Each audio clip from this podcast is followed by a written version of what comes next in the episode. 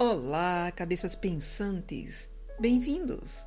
Eu sou Cristina Santos e você está no podcast Ruído Mental. Quando nascem os filhos, ficamos tão absorvidos por aquelas miniaturas de gente que não ocupamos os nossos neurônios pensando sobre como seria a nossa vida sem eles. Em nossa cabeça de mãe, inconscientemente desejamos que eles nunca cresçam.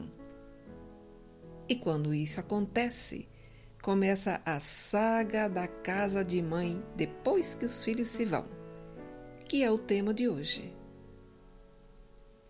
O podcast Ruído Mental está no ar. Casa de mãe depois que os filhos se vão é um oratório. Amanhece, anoitece e tome prece. Já não temos acesso àquelas coisinhas básicas do dia a dia, as recomendações e as perguntas. Vai para onde? Vai com quem? Onde é? Que horas começa? Que horas termina? Que horas chega? Pegou os documentos, filho? Impossibilitados os avisos, só nos resta rezar. Aí começam os petitórios para Deus proteger e guardar os nossos filhotes, todos os dias, do café da manhã ao jantar. E tome prece! Casa de mãe, depois que os filhos se vão, é um lugar de silêncio. Falta nela a conversa, a risada, a implicância, a displicência, a desorganização. Falta panela suja, copos no quarto, luzes acesas sem necessidade. Aliás, casa de mãe depois que os filhos se vão, vive acesa. É um iluminado protesto a tanta ausência. Casa de mãe, depois que os filhos se vão, tem sempre o mesmo cheiro. Falta-lhe o perfume que eles passam e deixam antes de sair para a balada. Falta cheiro de shampoo derramado no banheiro. Falta embriaguez de alho fritando para refogar arroz. Falta aroma da cebola, que a gente pica escondido, porque um deles não gosta. Mas como fazer aquele prato sem colocá-lo, né? Falta a cara boa raspando o prato e o Mainha, isso tá muito bom. O melhor agradecimento é um prato vazio quando os filhos ainda estão. Agora, falta a cozinha cheia de desejos atendidos. Casa de mãe, depois que os filhos se vão, é um recorte no tempo. É um rasgo na alma é um quarto a mais e gente de menos. É retrato de um tempo em que a gente vivia repleta da alegria abundante deles. Um tempo de maturar frutos para dá-los a colher ao mundo.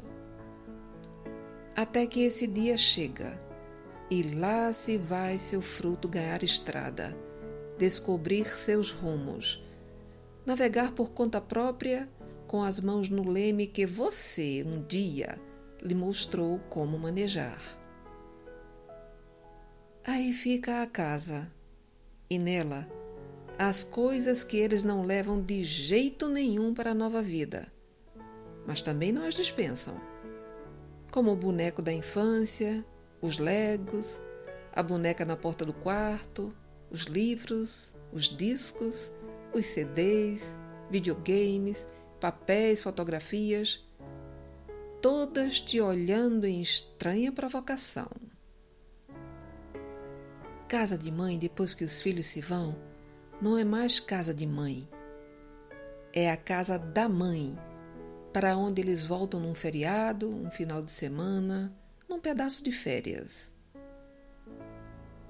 Casa de mãe, depois que os filhos se vão, é um grande portão esperando ser aberto é um corredor solitário, aguardando que eles o atravessem rumo aos quartos. É área de serviço sem serviço. Casa de mãe, depois que os filhos se vão, tem sempre alguém rezando, um gatinho esperando e muitos dias, todos enfileirados, obedientes e esperançosos. Dá certeza que qualquer dia eles chegam e você vai agradecer por todas as suas preces terem sido atendidas. Porque tenha certeza, você fez direitinho o seu trabalho. E estava certo quem disse que filho de peixe, peixinho é. Afinal, aqueles frutos não caíram longe do pé. E a saudade não é mesmo uma casa que se chama mãe? Se você ouve o nosso podcast através do Spotify, Anchor, Deezer, Amazon Music ou outra plataforma, lembre-se de seguir o Ruído Mental para ser informado em primeira mão dos novos episódios. Se você ouve pelo iTunes, deixe a sua revisão com cinco estrelas, para que mais pessoas possam ter acesso aos nossos conteúdos. E informamos que já podemos receber doações. Se desejar contribuir para a melhoria do nosso trabalho, basta clicar no botão Apoie em nosso site ruidomental.com.br. Obrigado pela sua audiência.